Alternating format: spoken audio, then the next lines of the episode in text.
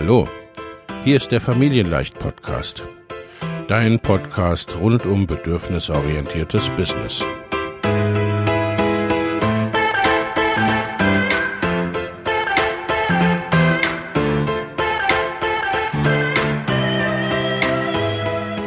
Für Mütter und vielleicht auch Väter, die ihr Leben und ihr Business im Einklang mit sich selbst und ihrer Familie gestalten wollen.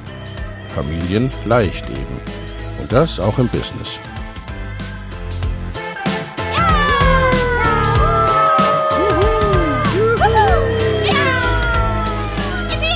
Herzlich willkommen, sagt dein Host Lena Busch, Gründerin von Familienleicht. Und immer auch mal wieder mit dabei Michael Busch, ihr Ehemann und Partner in Crime, Love, Family and Business. Viel Spaß mit deinem Familienleicht-Podcast.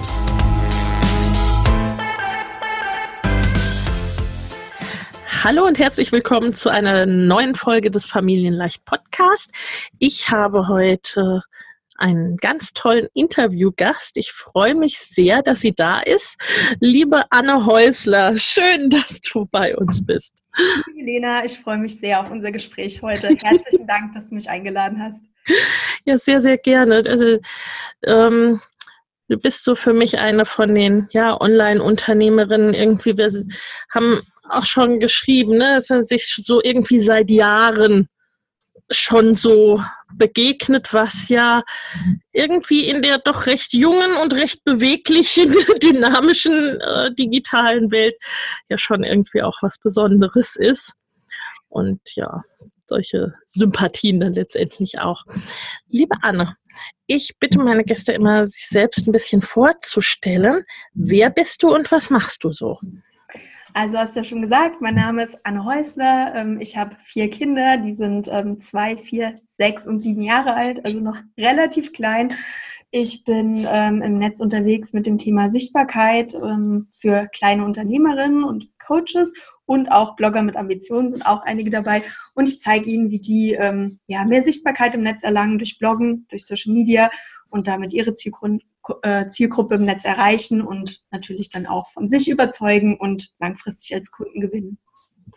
Ja, und das machst du. Also ich, ne, ich möchte mit dir zum einen über dein Thema sprechen, als auch über äh, ja, Familie und Business, weil manche Hörerinnen schlucken vielleicht gleich schon ein bisschen, weil vier so kleine Kinder und ein Business, ne, da hat man schon einige Bälle in der Luft. Und auch ja dein Thema Sichtbarkeit und so weiter. Ich finde, du machst es auf eine sehr, äh, sehr angenehme, sehr integre Art und Weise. Ne? Also kommen ja doch auch immer mal so Themen äh, auf, wie das so mh, hm, Marketing äh, oder Marketing im Online-Business viel auch, wer schreit am lautesten ist oder ständig höher, schneller, weiter, schnell und hektisch reich und so weiter, ne? wo du dich ja auch ganz klar dagegen positionierst zum einen und auch, ja, sagen wir mal, nicht die laute Marktschreierin bist.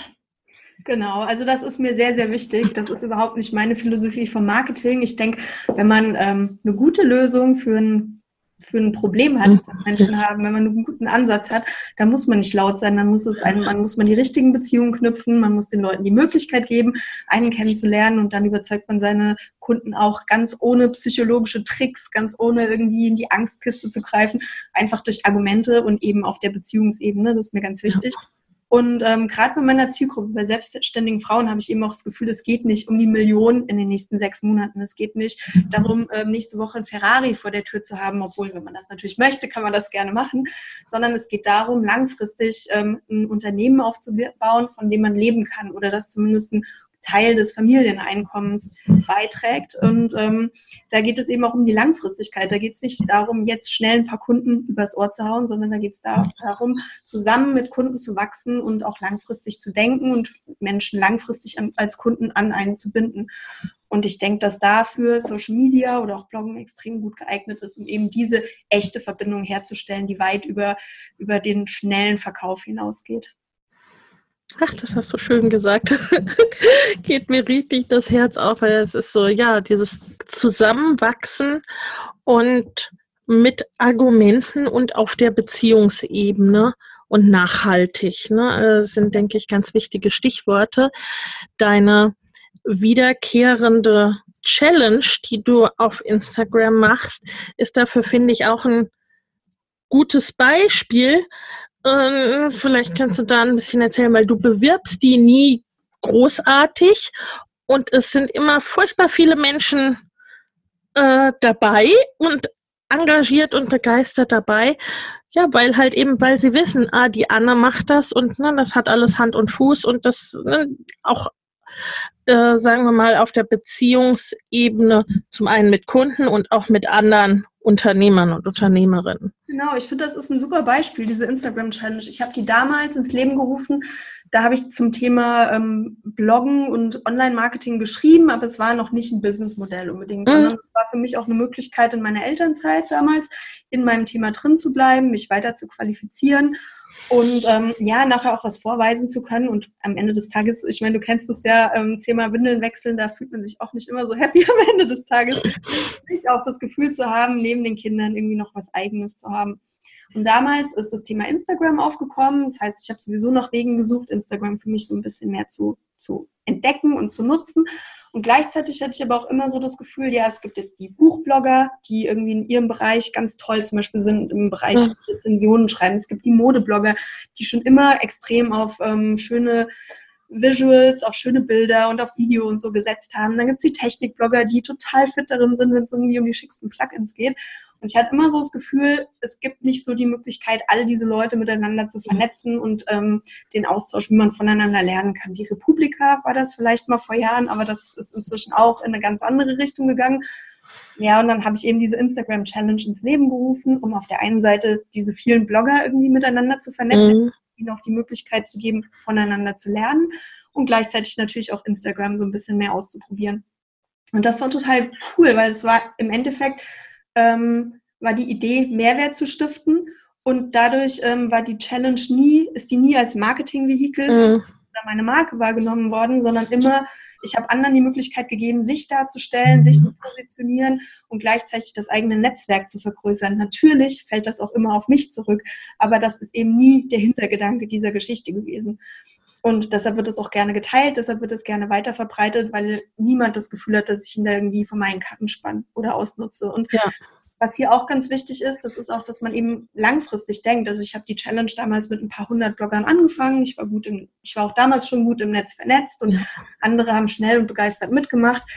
Ja, und vier Jahre später äh, machen mehrere tausend Leute mit. Und ich, ich finde das halt auch ganz wichtig, dass man Dinge einfach auch mal langfristiger sieht und sagt, okay, ich investiere jetzt und dann investiere ich vielleicht wieder nächstes Jahr und übernächstes Jahr in diese Beziehung und dann kann ich irgendwann auch die Früchte ernten. Aber es geht nicht immer darum, irgendwie den Masterplan zu haben, wie das so ganz schnell funktioniert, sondern sich einfach wirklich zu überlegen, wie kann ich Mehrwert stiften, wie kann ich ähm, meiner Zielgruppe was Gutes tun. Und ich bin der Meinung, dann kommt das eigentlich auch immer zu einem zurück. Ja, ja, weil letztendlich ne, äh, mm, ist es ja doch auch ein Instrument, was vielleicht nicht mittelbar, also vielleicht nicht unmittelbar, aber doch mittelbar zur Kundengewinnung beiträgt, weil dann natürlich jemand, ne, der teilgenommen hat oder der das gesehen hat, äh, dann sieht und weiß, ah ja, ne, jetzt könnte ich da Unterstützung gebrauchen.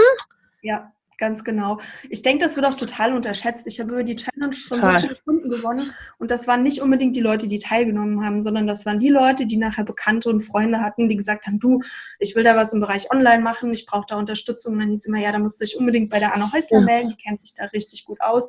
Ich kenne die, ähm, ja. Und das sind eben die Kontakte, die dann richtig wertvoll sind. Das ist diese Art von Mund-zu-Mund-Propaganda, ähm, diese Flüsterpost, die wir ja eigentlich alle als Unternehmer brauchen. Ja, ja. Die sich ja so viel von offline dann auch nicht unterscheidet. Ne? Also äh, da war oder ist es ja auch so, dass man sagt, ah, ich kenne da jemanden genau. und den, den oder die kann ich dir empfehlen. Ja. Und äh, ja, es macht da eine ähnliche Erfahrung wie du, dass dann ne, zum einen über Empfehlung oder dass dann Leute irgendwie nach einem manche direkt, ne, die gerade jetzt Unterstützung brauchen und auch da bereit sind, aber dass halt viele nach Wochen, Monaten, manche sogar nach Jahren äh, ja. dann, ne, dann sagen, jetzt brauche ich jemanden und dann sind sie da, weil sie, ne, weil sie einen eben auch über eine längere Zeit kontinuierlich als ja, ich weiß nicht, verlässlich, integer äh, wahrnehmen, also weil da einfach eine Beziehung äh, gewachsen ist.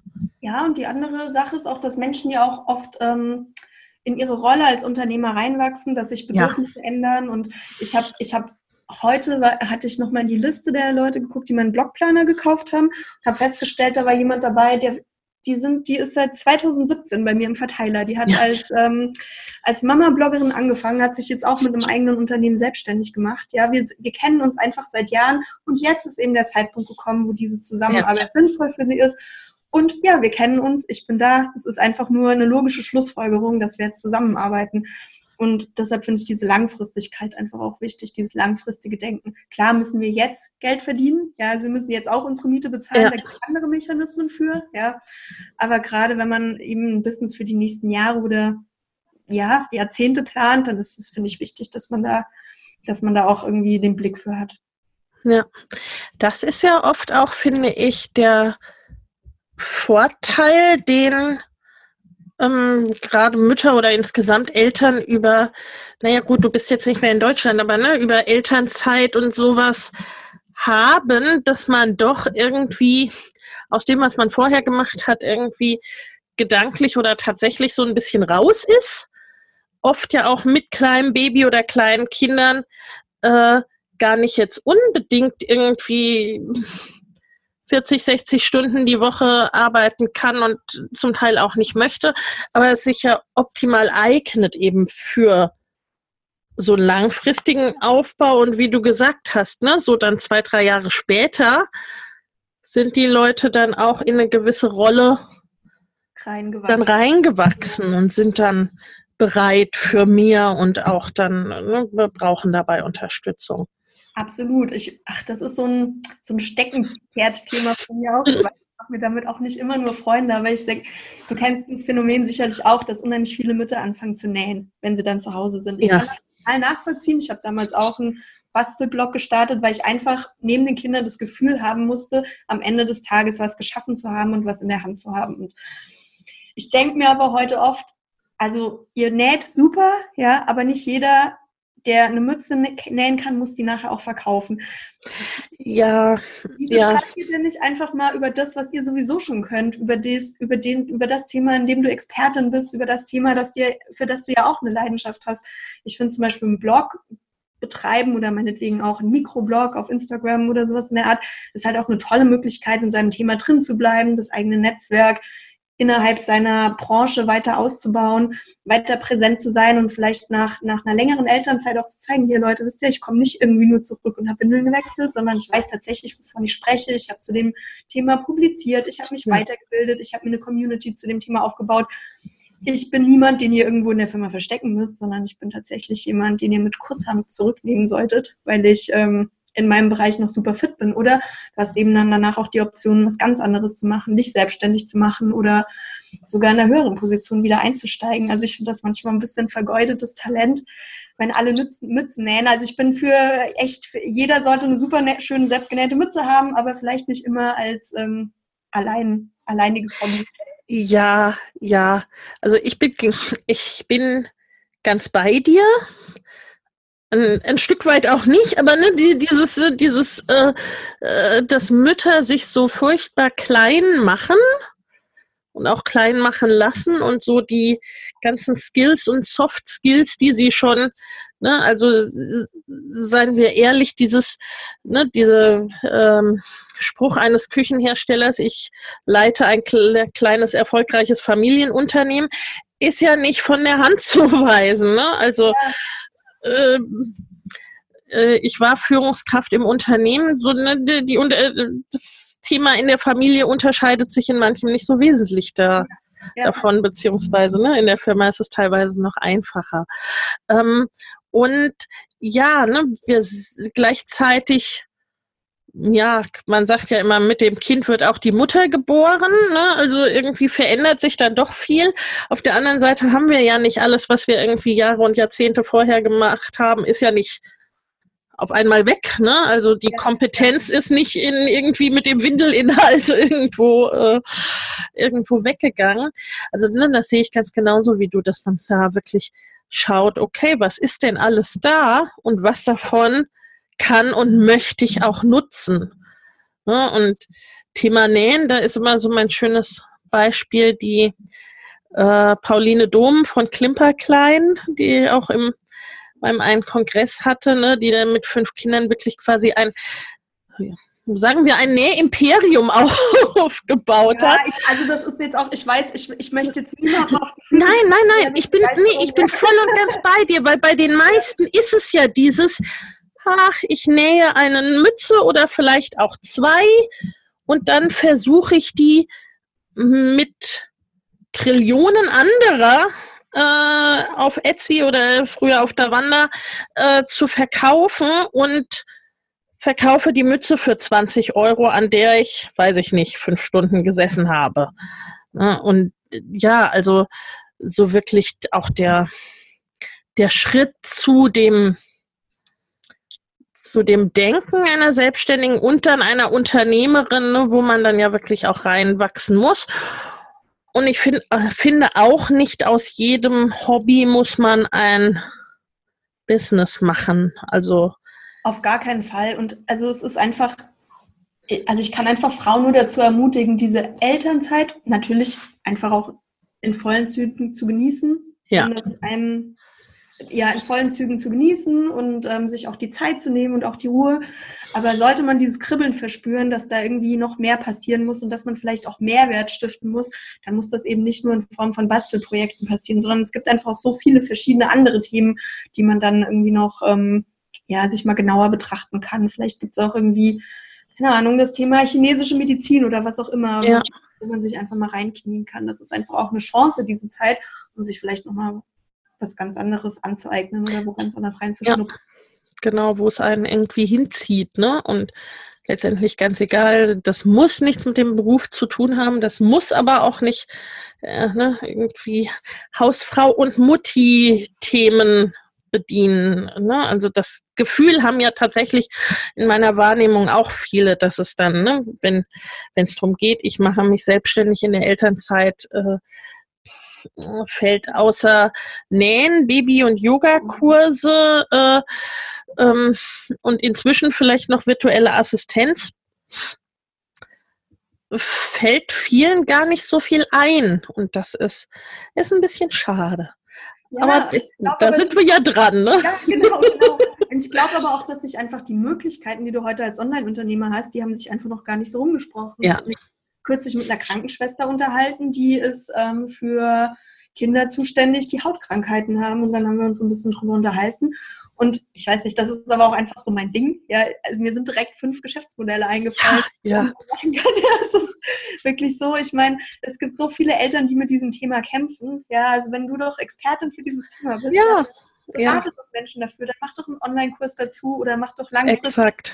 Ja dazu, wo sich diese Leute mit Fachpersonal irgendwie im Internet dazu austauschen können. Es ja. haben alle die Zeit und das beste Krankenhaus um die Ecke, um da ständig irgendwie diese Beratung zu bekommen. Und da gibt es so viele hochqualifizierte, tolle, tolle Frauen, die besondere Fähigkeiten haben, die was Besonderes können, die was Besonderes wissen. Und man muss auch nicht immer den größten Studienabschluss in diesem Thema haben. Es reicht tatsächlich manchmal, wenn man das Thema jahrelang gelebt hat als Qualifikation. Ja, ja, ja. Ähm, um ja. daraus dann nachher auch ähm, ja, ein Businessmodell zu entwickeln und ähm, oder eine Idee größer zu machen und zu gucken, ja, wo ja. dann hin. Ja, weil das ist ja, ich meine, also so selbstbestimmtes Lernen ist ja auch so mein äh, Steckenpferd und damit einhergehen quasi, ne, dieses das Online-Business ist Freilernen für Erwachsene, so ungefähr. Ähm, äh, Ne, weil was ist so ein Selbststudium und diverse Kurse und so weiter zu etwas machen und sich wirklich über Jahre in ein Thema rein vertiefen und reinknien ne, und Selbststudium. Ja, was ist das denn anderes? Ich meine, wie, wie mache ich mich offline? Gibt es ja auch für, gerade im selbstständigen Bereich, ne? Also äh, mm, wer eine Kneipe eröffnet, äh, der hat das meistens auch nicht gelernt, ja. ist aber oft der, ne, der beste Wirt und nicht unbedingt jemand, der Restaurantfachmann oder Hotelfachmann äh, gelernt oh, hat. Bei ne? Fotografen siehst du das immer wieder, ne? Ja. Also Leute, die es wirklich ähm, die Ausbildung haben, die extrem Standardbilder machen, ja. Hm. die sich das selbst beigebracht haben, die einfach den perfekten Blick für das ja. Ähm, perfekte Bild haben. Also das ist, das ist sicherlich, ich möchte nicht unbedingt bei einem Chirurg sein, der sein Handwerk nicht gelernt hat, ja, aber ja, es gibt Ausnahmen, ne? aber aber in ganz vielen Bereichen ist es so. Ich, ich bin da auch selber das beste Beispiel dafür, als ich damals studiert habe. Es gab kein Online-Marketing, ja, das ja. war, das, war, ja. das gab es nicht. Ich weiß noch, ich habe dann ähm, ein Referendariat in einer PR-Agentur gemacht. Mein damaliger Chef, der war davon überzeugt, dass dieses Internet sicherlich... Äh, setzt sich eh nicht durch, ne? Das, das geht wieder weg, ja. Und das sind alles Sachen gewesen damals. Das war Selbststudium, ausprobieren, testen, ja. testen, testen, wieder ausprobieren, den Gurus in Amerika folgen und ähm, ja. ja das ist nachher dann dabei rausgekommen. Aber ähm, ja, heute gibt es ganz andere Möglichkeiten, das Thema zu lernen. Aber ähm, ich glaube, das Selbststudium und das Testen, das ähm, trotzdem nicht ersetzt. Also ja, ne, oder halt eben mit dem Thema, was man sich äh, auf die eine oder andere Art angeeignet hat oder was man auch selber irgendwie, ne, wenn man selber etwas erlebt und einen Weg gefunden hat, damit umzugehen oder das zu überwinden. Ne? Das ist ja auch häufig, häufig ein Ansatzpunkt. Also es gibt ganz unglaublich viele Möglichkeiten. Das finde ich auch so, äh, so super spannend dran. Und letztendlich ist es ja auch so, also ne, dieses, das Inter dieses Internet, das setzt sich eh nicht durch, ist ja auch ein super Beispiel. Äh, ich meine, die meisten Berufe oder ich äh, gehe stark davon auf, dass viele Berufe, die unsere Kinder einmal ausüben werden, da haben wir heute, so wie wir hier sitzen, vermutlich noch nichts davon gehört. Ja. ja. Also die gibt es effektiv noch nicht. Und äh, ja, das ist halt dann doch, äh, ja, auch da neugierig zu bleiben und ich glaube aber auch, dass das eine der großen Hürden für viele Frauen ist auf dem ja. Weg Selbstständigkeit mit dem Online-Business, weil ähm, die engen Berater, die wir normalerweise für solche Themen haben, ja, also aus der Familie, die Eltern, vielleicht auch ja. der Ehepartner oder so, die haben natürlich auch noch nie was von diesen Dingen gehört. Die können ja. sich das überhaupt nicht vorstellen. Da fehlt, da fehlt die Fantasie, die Frauen zu stärken und ähm, ja, ihnen da auch den Mut zu geben, ähm, zu sagen, ja, ich stehe da auch meine Frau, ich bin davon überzeugt, ich habe das schon zigmal gesehen und wenn ihr die nicht kennt, ich gehe trotzdem meinen Weg, ich bin von meiner Idee überzeugt. Ja, ja, ja.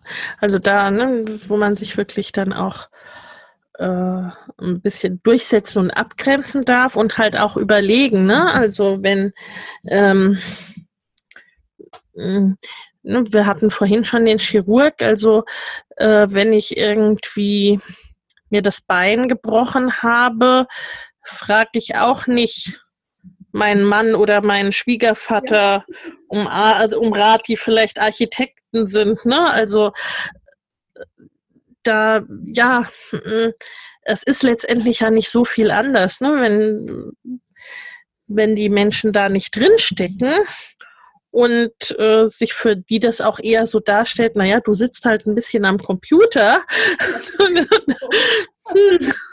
Und das Schlimmste, dann macht es auch noch Spaß. ja, ja, ja, ja. Also das haben wir ja, das haben wir quasi immer noch, ne? Jetzt, wo wir, wo wir ja auch noch ne, ne früher war das, äh, glaube ich, zum Teil dann immer noch so ein bisschen, dass er halt gedacht hat, naja gut, mein Mann verdient das Geld so ungefähr. Ja. Äh, jetzt leben wir alle von diesem komischen Internet. Also ne, so, okay, irgendwas scheint da dann doch dran zu sein, aber wie das, wieso, weshalb, warum, äh, hat dann auch über die Jahre, ne, äh, ja, wird, nicht, wird nicht so richtig verstanden. Ja, also das ist schon, ist schon witzig, aber ne, das ist gleichzeitig auch, ne, dass Frauen sich dann oft ihre Träume so quasi schon, äh, wenn die noch ganz ganz klein sich raustrauen, erstmal dann direkt wieder kaputt machen lassen, ne? Von der Nicht-Vorstellungskraft, die dann ja, so genau. auf sie einhagelt. Ja, aber da gibt es ja. ja. auch, ich meine, da gibt es ja zig Quotes und zig Zitate auch dazu auf Instagram und so, aber ich denke tatsächlich, dass die eine, das eine Zitat wirklich wichtig ist, umgib dich mit den Leuten, ähm, die dich fördern und die dir ja. weiterhelfen und die dir auch diesen Wachstum ermöglichen. Und das heißt nicht, dass du die eigene Familie zurücklassen musst, um Gottes Willen, aber es ist wirklich wichtig, dass man sich dann zum Beispiel auch im Netz diese Community schafft, ja. einen dann mitträgt und dass man das vielleicht auch über einen Online-Kontakt dann hinaus wechseln ja. lässt. Ja. Und, ähm, ja, also ich meine, ich habe die letzten Jahre lange im Ausland gelebt und einige meiner besten Freund, Freundinnen, ähm, die ich Freundschaften, die ich in den letzten Jahren geschlossen habe, sind Online-Freunde. Ja, also es ist auch ja, für ja. mein Umfeld ist das echt ganz schwer vorstellbar, dass ich enge Freunde habe, mit denen ich mehrmals pro Woche zu tun habe, die ich noch nie im Leben live gesehen habe. Ja, ja, ja. ja. Ja.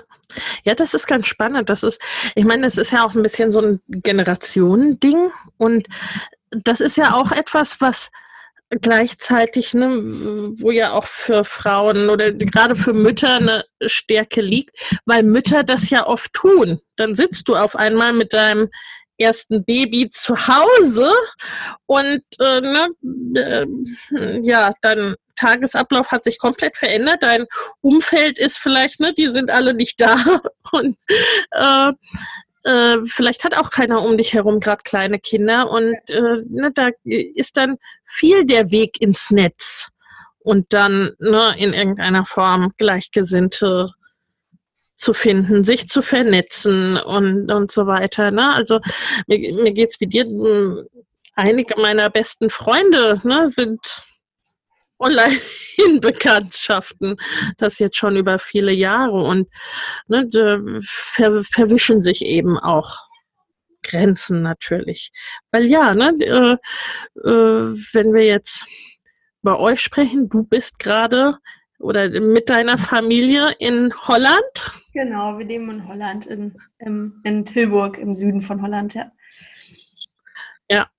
Vielleicht magst du ein bisschen uns erzählen, ne? wie kam es denn dazu, dass ihr ins Ausland gegangen seid? war so, dass eigentlich erstmal so der ganz klassische Weg war. Wir haben das zweite Kind bekommen. Ähm, ich habe, ähm, mein Mann hat Elternzeit genommen, ich habe Elternzeit genommen. Wir haben uns das aufgeteilt. Und dann war uns aber irgendwie klar, dass wir eigentlich nochmal weg möchten. Wir waren vorher beide schon im Ausland und ähm, hatten irgendwie noch so diesen Abenteuerdrang und dachten, okay, jetzt so ein bisschen müssen wir noch was erleben. Und dann haben wir relativ schnell über die, ähm, ja, über die Firma von meinem Mann ein Angebot bekommen, nach Serbien zu gehen. Ich muss zu meiner Schande gestehen, wir mussten dann erstmal googeln, wo Serbien eigentlich ist und haben zu unserer absoluten Enttäuschung festgestellt, dass der Belgrad nicht am Meer liegt. Ja. so viel wussten wir damals dazu.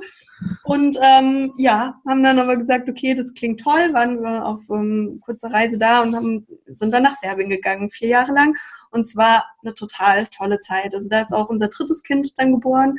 Und ähm, es war eine aufregende Zeit. Wir haben die Sprache gelernt. Wir haben einfach den Balkan von oben bis unten bereist und haben, haben uns einfach auch in diese Balkan-Mentalität. Mhm. Also ich glaube, dass ich eigentlich ein Balkan-Mädchen bin. das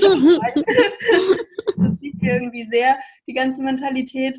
Und ähm, ja, danach war die Frage, gehen wir jetzt zurück nach Deutschland und ziehen dann da ins Neubaugebiet und werden Mitglied im Fußballverein. Und das konnten wir uns einfach absolut nicht vorstellen, irgendwie nach diesem Abenteuer. Und dachten dann, okay, was machen wir jetzt? Und zufällig hat sich dann die Möglichkeit ergeben, nochmal nach Holland zu gehen.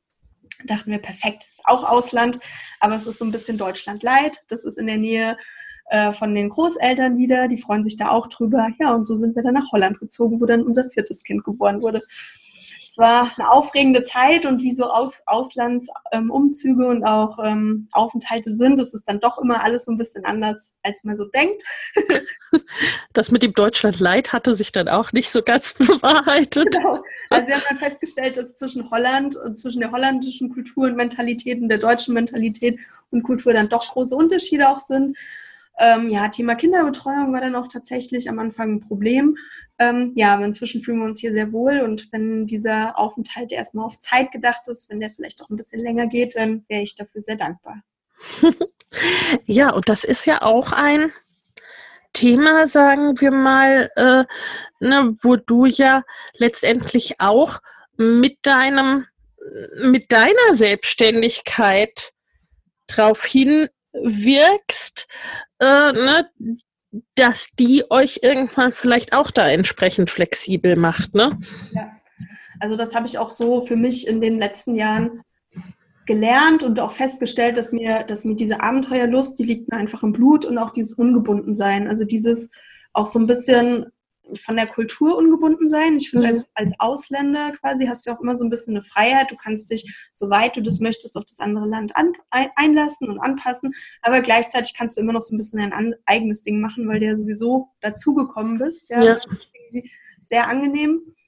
Und ähm, ich mag aber auch dieses ähm, ortsunabhängig Leben. Also ich muss jetzt ja. kein kompletter digitaler Nomade werden, aber wenn wir nächstes Jahr die Entscheidung treffen, wir möchten vielleicht doch in Portugal oder wo ganz anders leben, dann möchte ich, dann möchte ich diese Entscheidung auch treffen können für, für mich und meine Familie. Ja, ja. Ja, das ist etwas, also ich finde, dass das gerade äh, für Familien auch sehr wichtig ist, Ne? Also so wenn wir insgesamt, ne, wenn wir über Selbstbestimmung der Frau sprechen, wenn wir über Möglichkeiten für Familien sprechen, über das, wie wir mit unseren Kindern auch leben wollen, was wir denen vorleben wollen, so das ganze große Paket sozusagen, äh, ist ja irgendwie immer Flexibilität ganz oben auf der Bedürfnisliste. Ne? Einfach diese Möglichkeit zu haben. Ne? Und wenn ich, äh, äh, ne, wenn es mein größter Traum ist, in Castrop Rauxel in meinem Homeoffice zu sitzen ne, und mich da nicht täglich durch den Berufsverkehr zu quälen, perfekt. Und wenn ich morgen mich entscheide, ne, irgendwo anders hinzugehen, ist auch gut. Genau, genau. Und also wenn wir jetzt die nächsten zehn Jahre hier bleiben, dann finde ich das auch wunderbar. Ja, dann ist das total schön. Aber wenn wir aus diversen Gründen, weil das für irgendjemanden in unserer Familie besser ist, den Beschluss fassen, wir möchten jetzt woanders leben, dann finde ich das einfach schön, diese Freiheit zu haben.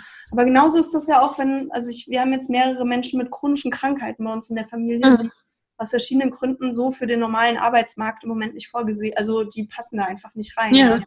Gute Freundin von mir hat Morbus Crohn beispielsweise. Mhm. Einfach, ähm, die muss ein sehr geregeltes Leben leben. Die kann auch nicht so viel arbeiten, nicht so viele Stunden.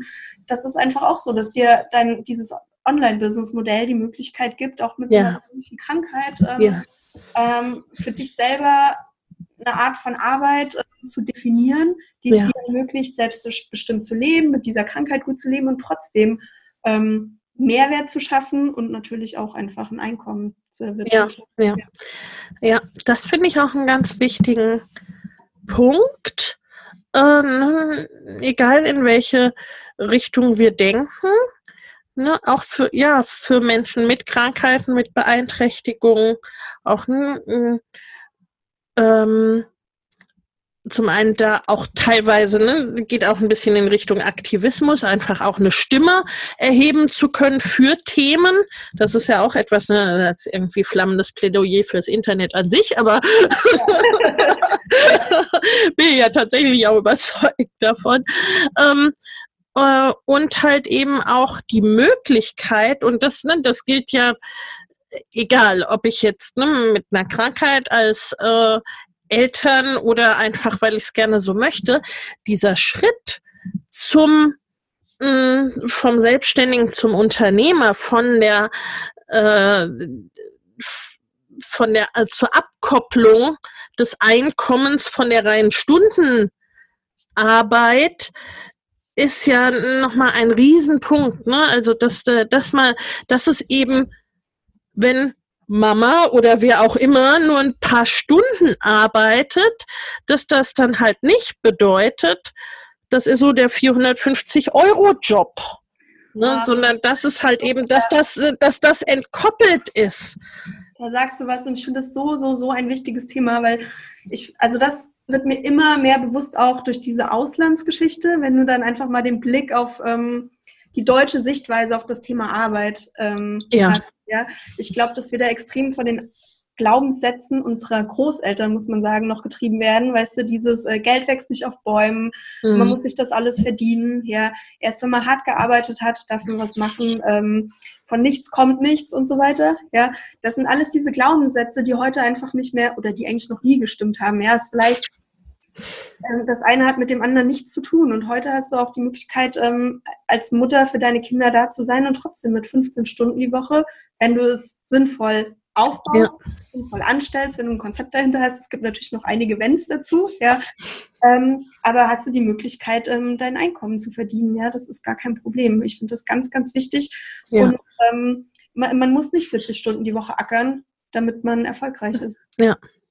Ja, das finde ich auch einen ganz wichtigen Punkt und das ist auch häufig in den Köpfen noch nicht so angekommen. Ich merke das immer wieder, dass ich das auch, ne, auch in, auch in meinem Jahresprogramm, ne, also es ist nicht reicht, das einmal zu sagen und dann haben alle das verinnerlicht, ne, sondern dass das wirklich etwas ist, was auch wachsen beziehungsweise raus rauswachsen muss sozusagen, ne? Das ist halt nicht, ah, ich kann ja nur so wenig arbeiten, naja, und äh, ne, quasi dieses, so äh, wie du eingangs gesagt hast, äh, als Mama geht's vielleicht ja gar nicht um den Ferrari, ja, vielleicht aber auch doch, ne? Also es geht nicht um den, ne, also, es kann halt eben auch ein nennenswertes Einkommen ja, ja, gerne sein, ne?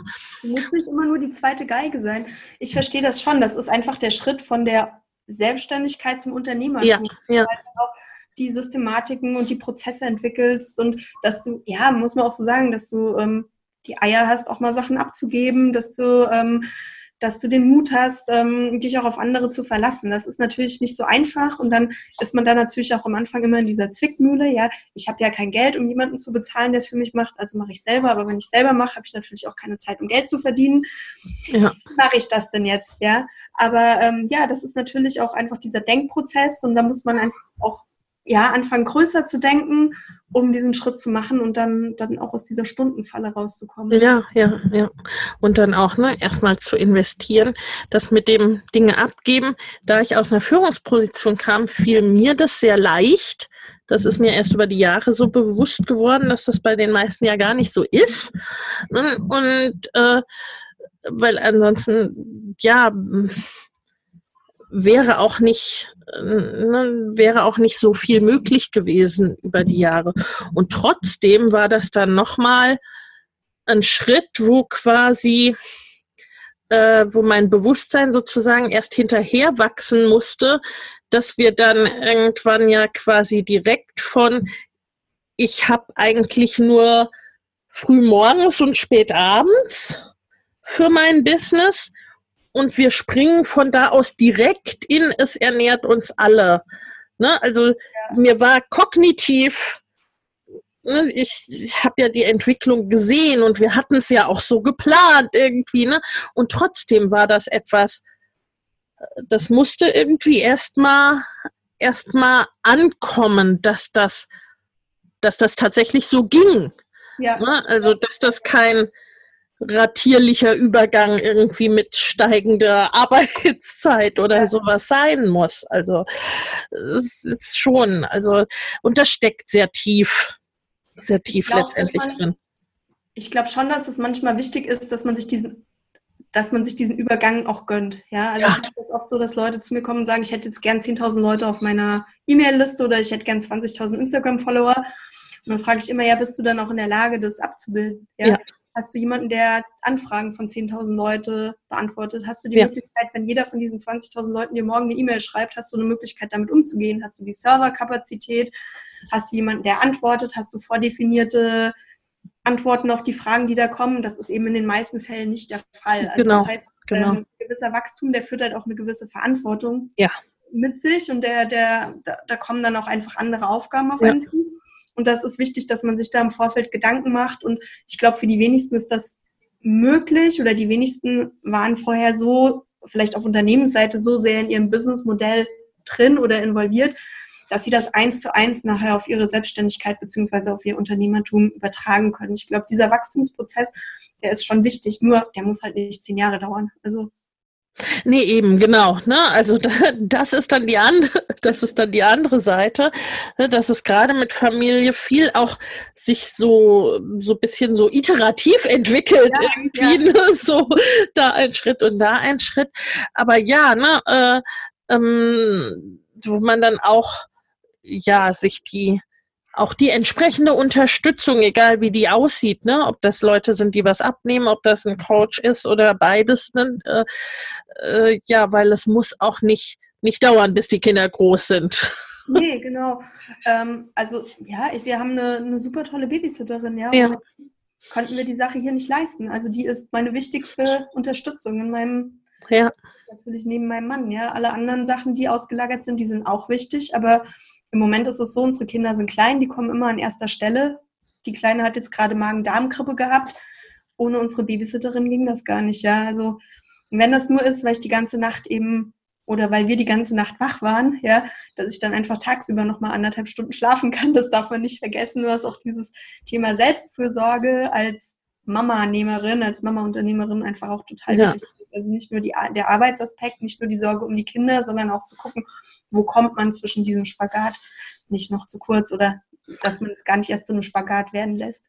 Ja, wo ich auch insgesamt denke, ne, also schon als äh, schon als Mutter oder als Eltern auch ohne auch ohne Selbstständigkeit, ne? Ja. Also wie bei dir mit vier kleinen Kindern äh, ist dann einfach ja, also so eine zusätzliche Unterstützung einfach auch etwas, was ich wichtig finde im im Rahmen der Selbstfürsorge und so weiter.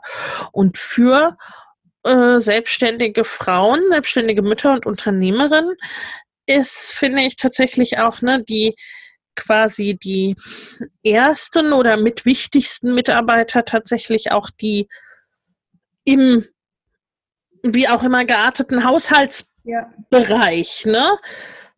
Haushaltshilfe äh, und so weiter und so fort. Ne? Gibt im Moment ja auch verständliche Diskussion, dass wir da ja vieles auch quasi auslagern an letztendlich billig bezahlte Frauen aus anderen Ländern, ne? aber das muss man ja letztendlich nicht so machen. Also das ist ja auch äh, ne, dann auch wiederum ein Stichwort Integrität, Werte, wie möchte ich denn arbeiten? Äh, weil letztendlich, wenn wir über Mütter als Unternehmerinnen sprechen, dann schaffen wir ja auch Beschäftigungsverhältnisse in irgendeiner Art und Weise. Also ne, Angestelltenarbeitsverhältnisse meistens erst ab einem deutlich späteren Punkt.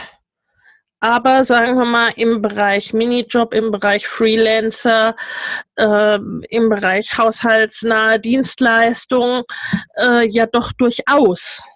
Also ich muss sagen, das hat auch ganz, ganz viel bei mir mit diesem Nachhaltigkeitsgedanken zu tun. Und da bin ich inzwischen auch ähm, sehr allergisch, wenn ich da, ähm, wenn ich da andere Dinge höre, muss ich sagen. Weil ich weiß, gerade im Bereich VA stolper ich immer wieder über so Diskussionen, wie günstig das denn eigentlich noch sein? Und ja. da geht die Hutschnur hoch, weil ähm, also wir müssen ja immer überlegen, was wird denn da eigentlich ausgelagert? Das ist in der ja. Regel ist es die direkte Kommunikation mit den Kunden, die ausgelagert ja. wird. Und dafür ist dann aber jeder Cent zu viel. Ja? Wir möchten natürlich alle nur beste Qualität haben, aber möglichst für 5,50 Euro die Stunde.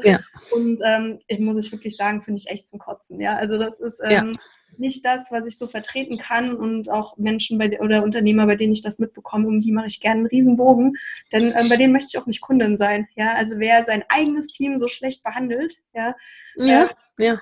Ich ob ich als Kunde dann nachher so viel wert bin oder ob ich dann einfach nur das Häkchen bei Kunde Nummer 1200 bin. Ja, ja. Und das ist mir eben ganz wichtig, dass eben für meinen Erfolg andere nicht ähm, ja, andere nicht fünf oder sechs oder sieben oder acht Jobs machen müssen, sondern dass das einfach auch eine Ausgewogenheit ist, dass ich, ähm, ich stehe dafür, dass ich andere Frauen, dass ich ihnen das Rüstzeug gebe, um erfolgreich zu sein und das gilt natürlich auch für mein eigenes Team. Ja, ja, das sehe ich ganz genauso. Also ne, das, da handhabe ich es auch selber so. Ich, ne, ich arbeite mit Müttern als Kundinnen und in meinem Team, sowohl bei den äh, ne, Leuten, die so im Kernteam sozusagen sind, als auch was irgendwie Dienstleistungen sind, die ich mehr oder weniger in regelmäßigen Abständen auslagere, ne, versuche ich, dass das, wenn es irgendwie geht, dass, dass das Mütter sind.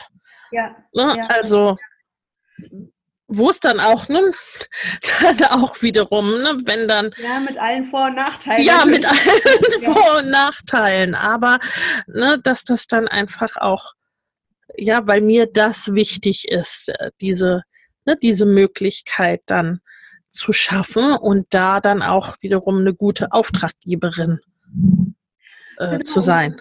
Ich weiß nicht, ich glaube ja auch an sowas wie Business Karma, ja. Ja, ich auch. Und ich denke einfach auch, dass diese Art das kommt eigentlich immer nachher positiv zu einem zurück, ja. Und das darf man nie vergessen, das ist auch für Unternehmen ist das ja auch immer so ein Riesenthema. Mitarbeiter sind eigentlich die besten Multiplikatoren, ja. ja. Das sind die besten Fürsprecher für ein Unternehmen. Und das gilt für uns als Online-Unternehmer natürlich auch im ganz Kleinen, ja. Also auch unsere VAs, auch unsere Online-Mitarbeiter, die uns im Bereich Pinterest, Facebook überall unterstützen, die haben natürlich auch ein Netzwerk und die empfehlen natürlich auch weiter. Und da möchtest du nachher eben auch den Ruf haben, dass du jemand bist, mit dem man gerne zusammenarbeitet. Ja das ja. jetzt als, als Auftraggeber oder als Auftragnehmer ist. Und ähm, dafür ist einfach auch unsere Online-Blase, unsere Online-Business-Blase in Deutschland einfach auch noch sehr klein, dass das wirklich einen Unterschied macht, denke ich. Ja, ja, das, äh, das, äh, das denke ich auch. Da bin ich, bin ich ganz bei dir. Und insgesamt, ne, auch der quasi dieser großen Frage dann auch wieder untergeordnet, ne? So diesem warum mache ich das eigentlich alles hier? Und der Frage, wie wollen wir, wie wollen wir leben? Wie wollen wir handeln? Was wollen wir vorleben? Und, und so weiter ja, und so ja. fort. Also ne, letztendlich hängt es dann doch irgendwie wieder dann alles miteinander äh, zusammen. Ja, das ist, ist auch na, gut, Babysitterin hast du gesagt, weil letztendlich hm, kommt dann schon ja viel, vermutlich kennst du auch diese Frage, die mir ja auch gern gestellt wird, wie machst du das eigentlich alles? Wie und wann machst du das alles? Ja, es ist natürlich schon immer mal wieder ein Drahtseilakt, ja, weil natürlich mit vier kleinen Kindern immer wieder mal Dinge passieren, die sich niemand ausgedacht hat, die man einfach nicht einplanen kann. Und es ist auch immer wieder mit Nachtschichten verbunden. Aber da bin ich auch ein großer Verfechter eben davon, dass man das Thema Arbeit neu definiert, dass man das Thema Arbeitszeit ja. neu definiert. Ähm, wer sagt denn, dass ich von 8.30 Uhr bis 16.30 Uhr am Schreibtisch sitzen muss? Ja. Das ist für mich auch total in Ordnung, wenn ich morgens von, im Moment ist es von, von 9 bis 13 Uhr am Schreibtisch sitze und dann abends nochmal zwei Stunden. Ähm, ja, und dann ist es auch so, dass ich zum Beispiel Ferienzeiten und so weiter, die sind einfach fest eingeplant, fest definiert, wenn ich da Zeit habe, wenn ich da keine Zeit habe. In solchen Zeiten nehme ich mir aber auch mal eine halbe Woche oder eine Woche und sage mein Mann, so jetzt bist du dran und mache dann einfach auch mal in einem Rutsch, ähm, ja, arbeite ich ein Projekt durch. Und ansonsten, ich denke, es hat viel damit zu tun, gut organisiert zu sein. Ja. Sehr strukturiert zu arbeiten und am Ende auch sich nicht zu viel vorzunehmen. Also gerade wenn die Kinder noch sehr, sehr klein sind, ist es einfach so, dass es meiner Meinung nach nicht realistisch ist, außer wenn die Kinder ganz den ganzen Tag betreut sind, Riesensprünge zu machen. Also man kann in einem realistischen Rahmen wachsen, aber ich glaube, dass die Millionen, ähm, wenn, wenn man nicht vorher schon vor den Kindern die Weichen dafür gestellt hat, dass es extrem schwierig ist, das in den ersten Babyjahren zu erreichen. Ja. Und ähm, den Realismus, den muss man da auch einfach mitbringen. Ansonsten ist es, ähm, ja, also es soll ja nicht auf die eigene Gesundheit gehen, es soll nicht auf die eigene Psyche gehen und es soll eigentlich auch nicht zur Lasten der Familie gehen, sondern es soll ja was sein, woran, wovon alle profitieren und wovon alle wachsen. Und ich denke, das ist wirklich wichtig, sich da realistische Ziele zu setzen. Aber auf der anderen Seite ist es einfach auch eine super Zeit, um einen Grundstein zu legen, um ein solides Fundament zu legen. Und sobald die Kinder dann aus, den, aus dem Gröbsten raus sind, muss man eben nicht bei Null anfangen, sondern dann kannst du halt einfach richtig loslegen. Ja. Ähm, Ja, du hast gesagt, ne, auch äh, nicht zu viel vornehmen.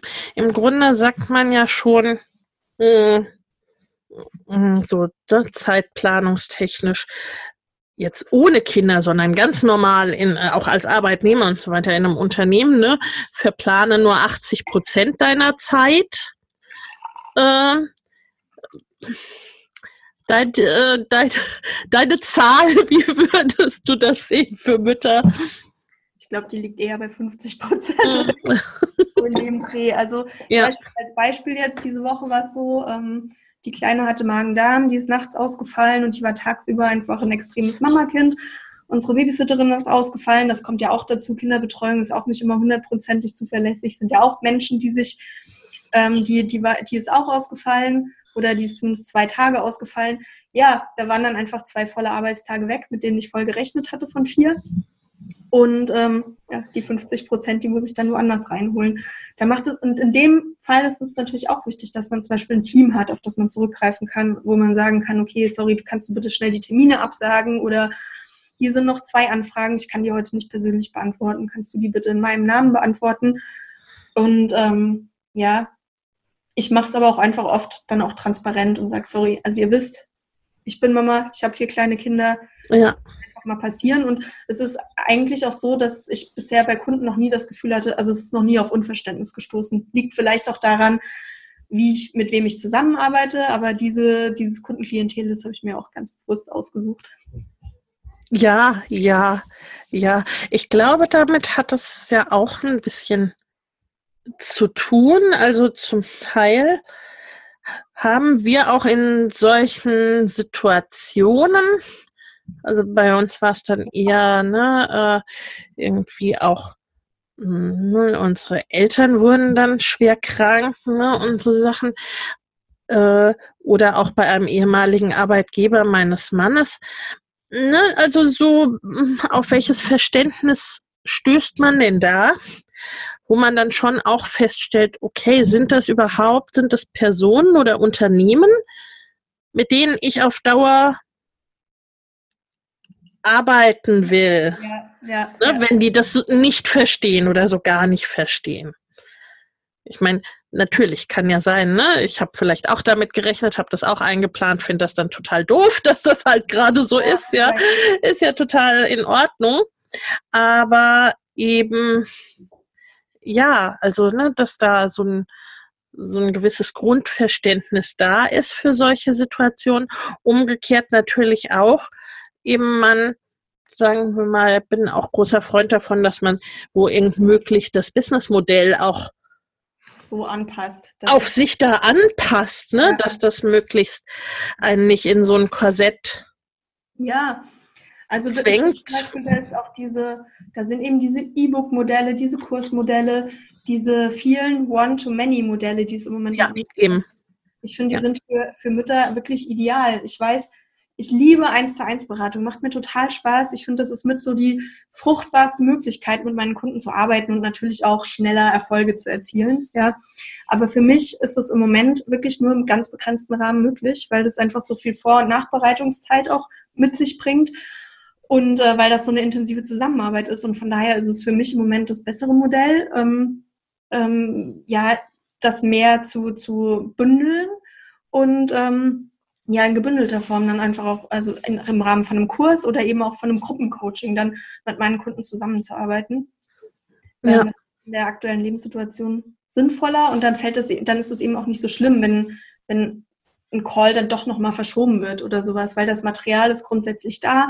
Es ist eine Selbstlerngeschichte und ähm, da ist nicht immer meine Anwesenheit erforderlich, beziehungsweise ist es für mich dann auch leichter, diesen einen Termin, diese eine Stunde, die wir auf jeden Fall zusammen haben, die wirklich frei zu schaufeln, meinen Mann von der Arbeit nach Hause zu bitten ja, und zu sagen, ich muss jetzt in dieser Stunde da sein, da führt kein Weg dran vorbei, als wenn ich halt ähm, montags drei Stunden, dienstags fünf Stunden und, und was nochmal drei Stunden fest verplant bin. Ja, Exakt, ne? wo wir wieder bei 50 Prozent und Flexibilität und ja. so weiter sind, weil ne, dann stürzt mir das Kartenhaus relativ schnell zusammen, beziehungsweise dann wird's auch stressig, weil halt schon irgendwie als Eltern gilt, ne, mit dem Unplanbaren äh, zu ja. planen. Ja. Und ne, wie du gesagt hast, äh, Kind mit Magen-Darm-Grippe und Betreuung, die ausfällt, sind ja jetzt nicht, wie soll ich sagen, One in a Million Ereignisse, sondern das äh, äh, kommt ja dann doch ja. bisweilen mal vor.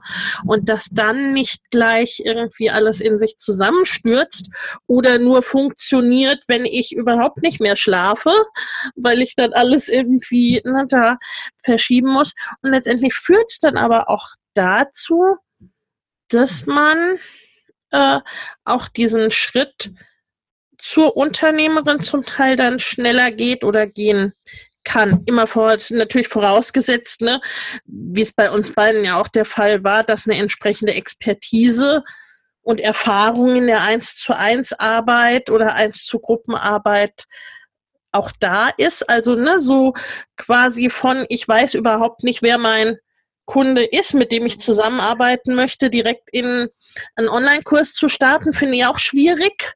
Ja, äh, ja. aber ähm, äh, letztendlich dann doch relativ schnell zu dem Modell zu kommen, was ansonsten ja auch, ähm, sagen wir mal, insgesamt empfohlen wird, dass die 1 zu 1 Arbeit dann wirklich auch das Premium-Angebot ist.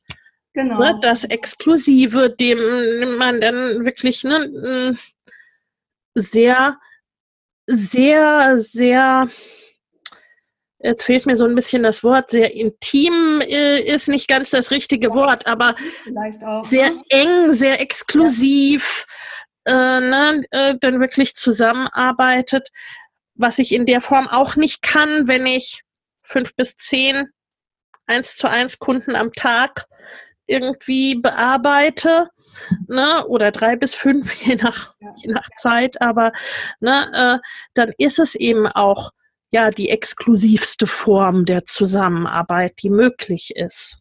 Ich glaube, da sind wir auch erst an den Anfängen ja, von dem, was eigentlich möglich ist. Ja, also im Moment ist ja immer so, da wird vor allen Dingen immer, da werden die Kurse genannt, da werden dann ähm, Einzelcoachings genannt, dann werden Masterminds genannt, aber es gibt ja auch noch einen riesen Blumenstrauß von anderen Möglichkeiten, Kunden, Kunden zu bedienen, Kunden zu helfen. Ich habe meinen Blogplaner jetzt zum Beispiel rausgebracht. Das ist ja. ein Tool, das wird zukünftig, das wird, das wird mir passives Einkommen die nächsten Jahre äh, ja. ja. Ähm, da profitiere ich von. Du kannst Konferenzen veranstalten, du kannst vor Ort veranstalten, du, äh, ja, vor Ort Veranstaltungen machen, du kannst Retreats veranstalten und die müssen auch nicht immer auf Bali sein, sondern die können auch eigentlich mal in Buxtehude sein. Können, können im Schwarzwald und in Buxtehude sein, genau. genau. Ja. Es gibt so viele Möglichkeiten, wie man auch diese One-to-Many-Geschichte ähm, leben kann, ohne direkt einen Kurs zu machen, wenn das einfach, wenn das einen so gar ja, nicht ja, ja. Kontakt zu Leuten, zu Menschen braucht. Ich war jetzt bei einem amerikanischen Coach und die macht immer Wochenendseminare. Das ist dann morgens zwei Stunden online, nachmittags zwei Stunden online und sonntags das gleiche nochmal. Das kann man auch als Mutterunternehmerin, als Online. Auf jeden Fall, ja. Das ist gar kein Problem, ja. Und da haben die Leute auch das Gefühl, sie haben einen Teil von dir, sie können sich mit dir austauschen, sie haben die intensive Zusammenarbeit mit dir und trotzdem ähm, läufst du eben nicht in diesen Zeitdruck rein. Also ich glaube, es gibt noch so viel weitere Geschäftsmodelle im Online-Bereich, über die im Moment gar nicht so gesprochen wird. Und da ja, das siehst du bestimmt genauso. Da kann man auch die Frauen einfach nur ermutigen, für sich selber und für die eigenen Kunden das perfekte Modell rauszusuchen und da auch Fantasie zu haben und auch ähm, den Mut zu haben, zu sagen, nee, ich mache es aber auch ein bisschen anders als der Rest. Absolut, absolut. Da wirklich auch Ideen zu entwickeln. Ne? Also äh, mein Umstieg auf Online war ja tatsächlich äh, nicht ganz, aber im zweiten Schritt dann auch das Thema Online-Kongress, habe ich einfach gesehen, ja, super, das ist etwas, ne, das ist ja ideal für Familien, ja. weil ne, an einem Offline-Kongress, das ist oft nicht so super mit kleinen Kindern. Äh, mm, das ist eine super Möglichkeit äh, ne, für die Zuschauer und auch für mich. Und es hat, ne, es hat eine unheimliche äh, Nähe und Bindung zueinander gebracht, ne, wenn mich die Leute da wirklich zehn Tage am Stück ja, ja, also erlebt haben, ne, mit äh, im Grunde allem, wofür, wofür ich stehe, sozusagen. Ne? Ich meine, das, das ist jetzt nun wirklich kein unstressiges Modell, aber es war schon, ne, es war, es war realisierbar. für mich äh, ne, anders als es ein Offline-Kongress vermutlich gewesen Sicherlich, ja. wäre. Ne? Aber ich finde, da sind wir auch nochmal bei so einem Punkt, es heißt ja nicht, dass es keine Arbeit ist. Also das ist ja, das stimmt auch. Ja, ja. Also äh, sagen, also ähm, es ist immer Arbeit, aber es Ja. ist halt einfach in dem Moment, wo dein Herzblut da drin steckt, dass ich kann mir gut vorstellen, dass das für dich auch einfach oft ein Genuss war, mit diesen Leuten diese Interviews zu führen, einfach weil das einfach Ja. auf einem ganz hohen Niveau tauscht ihr euch zu dem Thema aus, dass euch miteinander Ja. Wow, ja, also ja, Arbeit ja, nicht sein. Und deshalb, ähm, ja, es ist Arbeit. Es ist wirklich Arbeit. Da steckt viel Zeit drin. Ja. Und da stecken auch manchmal Tätigkeiten drin, die ich jetzt nicht nur so geil finde, aber es ist auch einfach das, das was ich am allerliebsten mache, einfach. Ja. Also, das ist das ja, ne? Also wo die Begeisterung drin ist, wo es einem dann auch nichts ausmacht. Im Gegenteil, ne? Den, den, den ersten Online-Kongress, den habe ich wirklich über ein Jahr insgesamt vorbereitet. Und das war dann, ne, ich meine, der Vor- und Nachteil an neuen Ideen, was das Ja. ja damals hierzulande auch war, ist so, es war dann eher so, so, ich kann mir nicht so ganz vorstellen, was sie da will, aber ne, Stichwort Beziehungen, ich glaube, so 80 Prozent meiner Interviewteilnehmer äh, hat, kannte ich schon über ein paar Jahre. Ne? Also es war dann eher so, ich weiß nicht genau, was sie da Ja. will, aber naja gut, ich vertraue der Leder. Also jeder mal mit, ja. machen wir das mal, ja.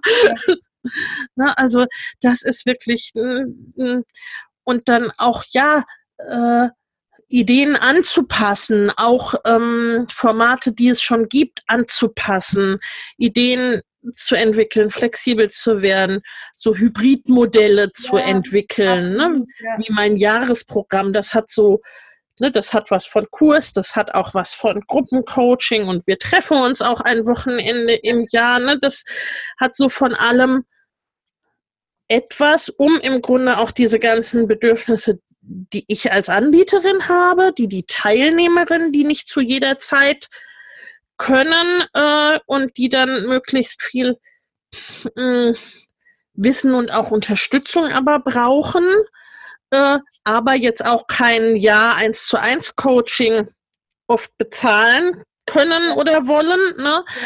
Äh, ne, um das alles letztendlich abzubilden und dann auch ne, gerade bei Themen, die je nach Zielgruppe vielleicht auch, aber ne, die oft, äh, die mit Glaubenssätzen und so weiter verbunden sind, wo dann oft ein reiner Online-Kurs, ein reiner Selbstlernkurs ja irgendwie auch ins Leere läuft. Ja, Ne? ja. Oder ne, tut er in vielen Bereichen, glaube ich, weil ich dann, ne, weil dann viele, äh, denke ich, in die Situation kommen, wie es mir auch oft geht. So, ja, ich kann das ja alles gut nachvollziehen, aber so die Umsetzung für mich, ne, braucht es dann manchmal dann doch noch so ein Hint, wo man Ja. sich dann äh, austauscht. Aber ich, ich denke, das macht auch nachher, das macht dich auch nachher so attraktiv, genau für deine Zielgruppe, ja. Dass Ja. es nicht ähm, Schema F Angebot ist, sondern dass es eben ein Angebot ist, das genau auf die speziellen Bedürfnisse und, und Erfordernisse von, von deinen Kunden, von deinen Wunschkunden eingeht. Und ich finde, damit differenziert man sich natürlich auch am Markt. Ja, nicht irgendwie Kurs A, Modul A, B, C hat, sondern dass man eben genau sieht, okay, was brauchen denn die Leute, was haben die denn für Fragen und dass man genau darauf eingeht. Das finde ich auch total, ja, dass man sich da, ähm, ja, dass man sich dabei gerade am Anfang der Positionierung Gedanken macht, wie möchte ich denn eigentlich auch wirken und was brauchen denn Ja. meine Kunden nicht nur, weil Marketing-Guru oder Online-Marketing, Online-Marketing-Business Mensch so das und das vorgibt, ähm, muss ich das auch eins zu eins übernehmen. Ja, ja, zumal diese ganzen ne, One Size Fits All äh, ja oft auch letztendlich nach hinten losgeht, ne? Und wenn dann irgendwie zehn das Gleiche machen oder 20, weil es Marketer XY gesagt hat, Ja. funktioniert es ja auch meistens nur bei den ersten drei. Und äh, ne, sagt ja, schon wieder so, das ist schon wieder das Gleiche. Ja, das ist halt der Nachteil dann an Blaupausen. Und ja, ich finde es auch ganz wichtig, ne, was du auch gesagt hast, es ist trotzdem Arbeit. Ne? Es, äh, es fällt nicht vom Himmel, es braucht, auch wenn es Spaß macht, es braucht die Kontinuität, ne? die 10.000 oder 100.000 oder 5.000 Follower auf Instagram äh, entstehen nicht ausschließlich durch eine halbe Stunde abendliches Rumscrollen in der App. Äh, ne? Also das, das wird dann auch oft und da bin ich noch nicht so hinter, dahinter gekommen, warum das äh, gerade im Online-Business so ist. Ich meine, klar, es wird oft auch so dargestellt, mhm. Ne, äh, so als Gegenpol zu der harten Arbeit und selbst und ständig im, ne, als Offline-Selbstständiger, ja. ne, ist dann irgendwie online, äh, ja, nach drei Wochen alles Champagner und ja, kommt der Champagner aus dem Wasserhahn. Äh. Ja, ich weiß auch nicht. Ich glaube, ich, ich glaube, es ist vieles locker, leicht und sexy, aber das ja, liegt daran, ja. dass du das machst, was dir Spaß macht und dass ja. du der Herr oder die Frau über deine eigene Zeit und über dein eigenes Leben bist, ja. Und das finde ich total sexy, ja. Aber ähm, die, die vielen Stunden, die ich jetzt zum Beispiel bei diesem Blogplaner, die ich am Schreibtisch oder ja. ich kann natürlich überall arbeiten, das ist auch cool. Aber es sind ja hunderte von Stunden am Ende reingeflossen. Ja, und ähm, es ist Arbeit gewesen, es ist Arbeit. Aber es heißt eben nicht, dass Arbeit was Negatives sein muss. Und es heißt auch nicht, dass Arbeit was sein muss, was ich blöd, ätzend oder als Belastung empfinde, sondern ja. es ist halt einfach das Erfüllende ist, dass es genau das ist, was meinem Talent und meinen Neigungen entspricht. Ja. Wo man dann auch ne, so begeistert ist, zumindest bei den meisten Tätigkeiten, du hast auch schon gesagt, ne? Gibt natürlich nicht nur äh, Tätigkeiten, äh, bei manchem denkt man auch, auch naja, es müsste jetzt gerade nicht sein, aber ne, mm. Stichwort dein Blogplaner. Ich habe ihn auch glatt. Der Vorteil an einem Schreibtisch, das war jetzt nicht mal vorbereitet. Äh, hoppala. Da ist er das gute Stück. Ne, haben wir noch gar nicht drüber gesprochen. Der ist jetzt ja auch schon in, äh, sozusagen in der zweiten Auflage erschienen, ne? Oder überarbeitet erschienen. Ja, genau, genau. Letztes ja. Jahr war das erste Jahr. Ich hatte das schon lange mit mir rumgetragen, das, äh, die Idee, das Konzept. Und ähm, letztes Jahr war das Jahr, wo ich mich dann, wo, wo, es zeitlich gepasst hat und wo ich mich eigentlich auch ein bisschen getraut habe, mit dem Buch dann rauszukommen. Es war für mich echt ein Schritt, irgendwie so ein haptisches Produkt dann rauszubringen, an dem du nichts mehr verändern kannst, wenn es einmal draußen ist. Und ja, das war super. Dann hatte ich ein ganzes Jahr Zeit, alles, was mir dann am Tag der Veröffentlichung aufgefallen ist, dass eben bei diesen Sachen so ist, äh, zu sammeln und umzusetzen. Und ich bin jetzt richtig, richtig stolz auf das, was wir dieses Jahr geschaffen haben. Und zwar ist halt ähm, ja ein Arbeitsbuch und ein Planer in einem. Es gibt ähm, ja kleine Unternehmen, Selbstständigen, Coaches die Möglichkeit, erst eine Content-Strategie zu planen natürlich für den Blog, deshalb nennt sich Bloggen mit Plan, aber im Endeffekt kann man es auch für einen Podcast oder für einen Videocast verwenden. Es gibt einem und ähm, es gibt einem dann nachher die Möglichkeit, auch den Content für die verschiedenen Kanäle zu planen und das Thema Content Recycling. Also einmal ein großes Piece, ein großes Stück an Content erstellen und dann auf verschiedenen anderen Kanälen in kleinen Stückchen Häppchen teilen und so eine Community im Netz aufzubauen. Das kann man dann alles nachher im Weiteren mit diesem Planer planen noch so abgestimmt, dass eben die Business-Ziele unterstützt werden und dass nicht nur darum geht, einfach Content ins Netz rauszuschmeißen. Ja, ja, also ne, das, den verlinken wir natürlich auch in den Show Notes, den tollen Planer, äh, weil das ist ja etwas, was, sagen wir mal, unserem Thema und, und als, als Müttern ja auch sehr entgegenkommt, ne, das Ganze mit, mit Köpfchen durchdacht zu machen, ne, also eine äh, gewisse Contentplanung ist ja gerade, wenn man wenig Zeit hat, ne, ist so ein Grundplan insgesamt ja schon sehr, sehr wichtig und sehr, sehr sinnvoll.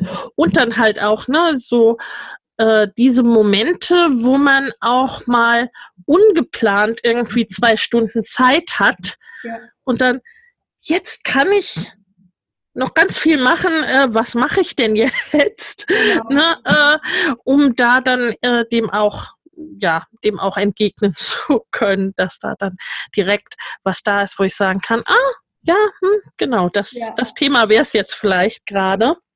Ja, ich denke, also Content, das ist sowas, das ist bei vielen Leuten relativ weit hinten angesiedelt, weil es geht natürlich erstmal ums Thema Geld verdienen, aber du brauchst Kunden, um Geld zu verdienen. Du musst ja. zu diesen Leuten aufbauen. Und da ist Content einfach eine hervorragende Möglichkeit. Und ähm, ich bin ja, ich bin viel in den Social, Social Netzwerken unterwegs, ich bin viel auf Instagram unterwegs, ich bin noch zunehmend auf LinkedIn unterwegs, aber es geht mir einfach nie darum, da zu sein, weil ich es da so schön finde und weil ich da mal ein bisschen abhängen will, dafür habe ich nicht die Zeit. Ja, also da ja. ich mit meinen Kindern ab, sondern es ist immer mit einem mit einem Plan dahinter, es ist immer mit einer Aufgabe, mit einer Intention. Mhm. Und das ist total wichtig, dass man sich da einfach bewusst wird, was möchte ich da eigentlich erreichen, um tatsächlich so viel Arbeit, Zeit wie möglich ähm, mit den Menschen zu haben, die einem wichtig sind und bestmögliche Resultate rauszuholen. Ja, ja. Und wenn wir, ne, wenn wir über beziehungsorientiertes Business sprechen, sind halt die Beziehungen und der Community-Aufbau äh, ne, sind dann einfach auch wichtige wichtige Punkte, ne? weil ich daraus letztendlich ja auch äh, zum einen meine Kunden und das, ne, wie ich das Geld verdiene, daraus akquiriere. Und das auch, also ne, mir geht so, ich finde es auch eine sehr, sehr angenehme Art äh, zu arbeiten, weil ich ja. sozusagen ne, äh, äh, weil ich somit dann mit Lieblingsmenschen arbeite ja, irgendwie, ne? Also weil das einfach ne, ähm, quasi nicht nur die kaufen mein Produkt, sondern ne, weil das wirklich auch Menschen sind, mit denen ich es gerne zu tun habe und vermutlich auch gerne zu tun hätte, äh, wenn ich die einfach so irgendwo ja, treffen ja, würde. Ja, und ich finde auch, in diesem Thema Content, da steckt so viel mehr, als dass du das jetzt nur als Marketingvehikel benutzt. Ja. Ehrlich zu sein, man liest es oder man sieht das oder man hört das auch, wenn Leute das nur als Marketing-Tool verwenden. Und das sind eigentlich die Leute, bei denen ich auch ganz schnell von der Seite wieder weg. Stimmt, ja. Dann nehme ich die Info mit, ja, und komme da nie wieder vorbei. Also die Leute, die mit Persönlichkeit schreiben, die einen persönlichen Podcast machen, wo, wo auch einfach ähm, ein Mensch, wo ich das Gefühl habe, da ist ein Mensch dahinter und bei diesen Menschen bin ich auch daran interessiert, was ist hier die individuelle Perspektive, was ist die individuelle Sicht auf das Thema. Da komme ich wieder und zu den Menschen möchte ich auch selber als, als Kunde eine Beziehung aufbauen. Ja, genau. Das steckt da drin, aber ähm, auch wenn, wenn du kannst da noch so persönlich sein, trotzdem ist es nachher auch so, dass dieser Content eben auch ähm, Auswirkungen darauf hat für deine Sichtbarkeit im Netz, wie du von den Suchmaschinen wahrgenommen ja. wie du von den verschiedenen Algorithmen in den sozialen Netzwerken wahrgenommen wirst. Das heißt, ähm, in dem Moment, wo du diesen Content erstellst, in dem Moment, wo wir jetzt diesen Podcast aufnehmen, ähm, ja, er, er, kreieren wir quasi auch so, die Amerikaner sagen immer, a present that keeps on giving. Ja, also ja. etwas, was dir auch in Zukunft einfach immer wieder Kunden, Wunschkunden auf die oder Interessenten auf die Webseite bringen wird. Und ähm, ja, da hast du dann die Möglichkeit, die zu überzeugen, dich in dein, sich in dein Newsletter einzutragen oder anderweitig mit dir in Kontakt zu treten. Ja. Das ist auch einfach immer eine Investition in die Zukunft deines Unternehmens. Ja, weil so, also ne, äh, deswegen finde ich äh, Content Marketing äh, ne, auch so schön und so gut, weil im Grunde, mh, hm, sagen wir mal, die Leute können zum Beispiel jetzt in diesen Podcast reinhören können schauen, ob sie damit in Resonanz gehen oder ob sie denken, was labern die zwei Muddis da und ja. sind wieder weg, ne? Oder ob sie sagen, ah, ne, Bloggen mit Plan hört sich ja super an. Ein Klick bin ich da. Ne? Also das ist natürlich und es zahlt auch natürlich auf die eigene Marke ein. Ne? Marke, Positionierung sind ja auch alles so Schlagworte, aber so dieses, ne, so wofür stehe ich denn? Wofür will ich denn stehen? Wofür finden mich die Suchmaschinen? Absichtlich oder unabsichtlich? Ja, aber ich ne? finde das auch total wichtig, weil also das ist auch was, ich glaube, dass gerade in den Anfängen vergessen das viele Leute. Nicht jeder ist dein Kunde und du willst auch einfach nicht jeden als Kunden haben. Es ist total wichtig, dass du deine eigene Position findest, dass du dein eigenes Modell findest und ähm, dass du auch für dich definierst, mit wem möchtest du zusammenarbeiten, wen möchtest du erreichen. Ja, also ähm, ja, wenn jemand total auf Zahlen fixiert ist, ähm, total durchstrukturiert in allen Bereichen ist und ähm, Bloggen allein als Vehikel sieht, um wenn ich da Text X reinhaue, dann kriege ich nachher Kunden Y raus. Wenn jemand das so definiert, dann bin ich sicherlich nicht die richtige Ansprechpartnerin. Mhm, ja. ja. ja. Und das ist auch total in Ordnung so. Also ich werde diese Person nicht glücklich machen, die wird mich nicht glücklich machen, da müssen wir nicht zusammenarbeiten. Ja, also ja. äh, da haben beide Zeit und Nerven gespart, wenn man das gleich über Blick auf deinen Instagram-Account äh, ne, oder notfalls über das Reinhören in einen Podcast, äh, ne, dass das dann schon das meiste an Zeit ist, was da dann investiert ist, ne, wo man dann feststellt, ach nee, passt nicht so. Weil, ja. äh, seien wir ehrlich, ne, und das, das kennt man ja auch, also wenn man erst in einem Job oder in einer selbstständigen Zusammenarbeit mit einem Kunden feststellt, dass es nicht passt, das ist doch eher zäh. Das Gefühl, ja.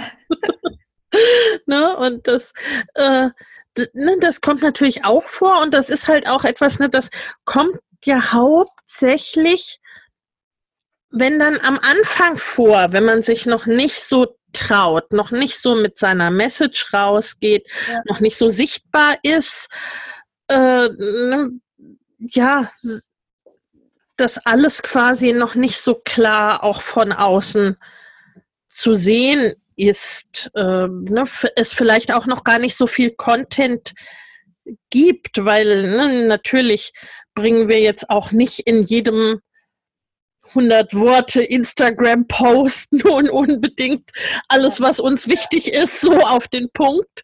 Ne? Äh, aber sagen wir mal, ne, wenn man uns eine Weile folgt, dann kann man schon sehen, wie tickt die Person. Ne? Genau. Gefällt mir das. Ja.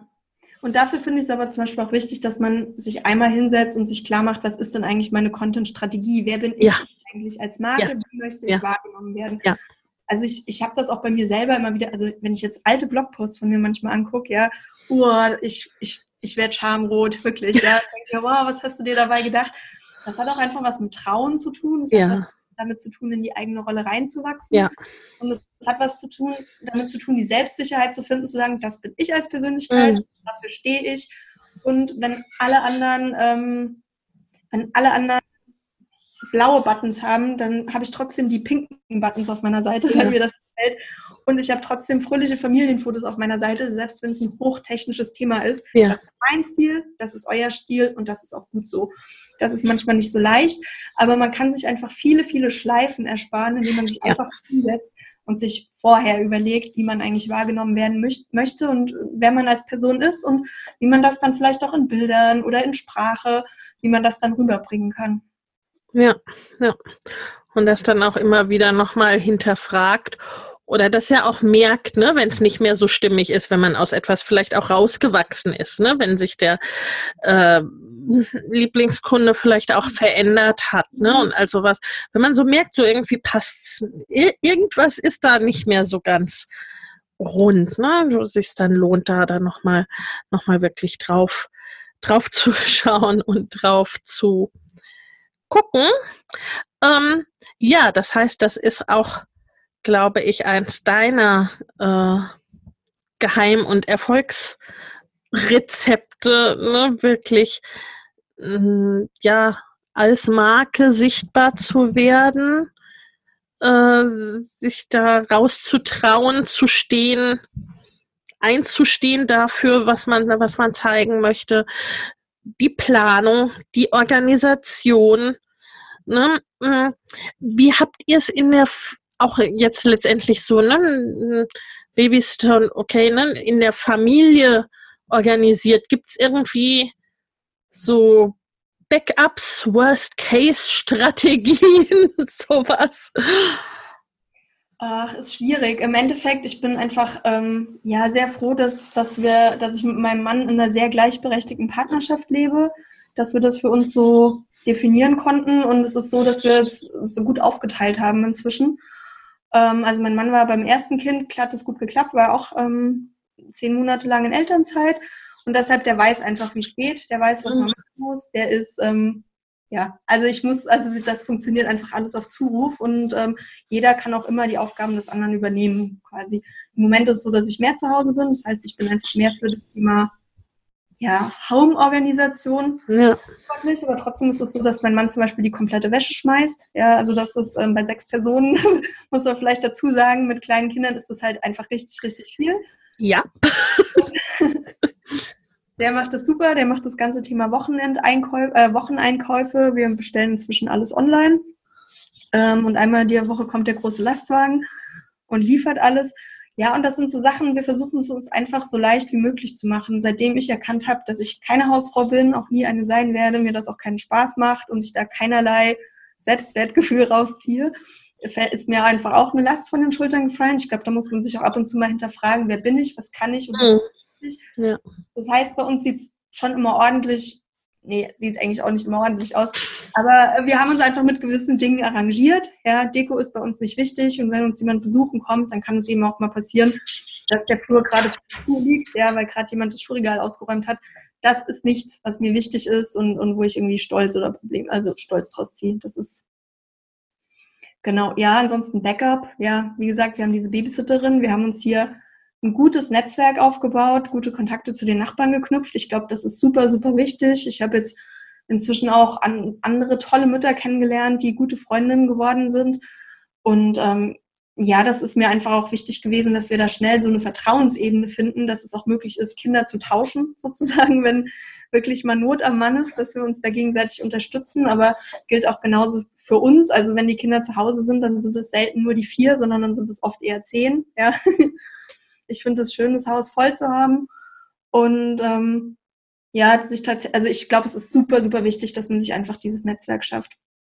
Ich bin ja, also wenn wir jemals nach Deutschland zurückgehen, dann würde ich ja zuerst so eine Organisation oder ich glaube so eine Art Verein schaffen, ähm, Adopt a Mom oder Adopt a Family für Familien, die irgendwie neu in eine Community kommen, neu an eine Schule kommen, neu an einen Kindergarten kommen.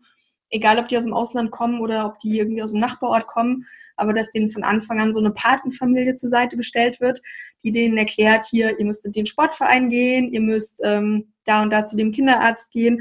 Das sind, das sind die Rituale und die Feste, die wir hier in dem Kindergarten und in der, in der Schule feiern, einfach um Menschen so den Einstieg in die Community irgendwie zu ermöglichen. Das ist eine super schöne Idee, ein super schöner Gedanke.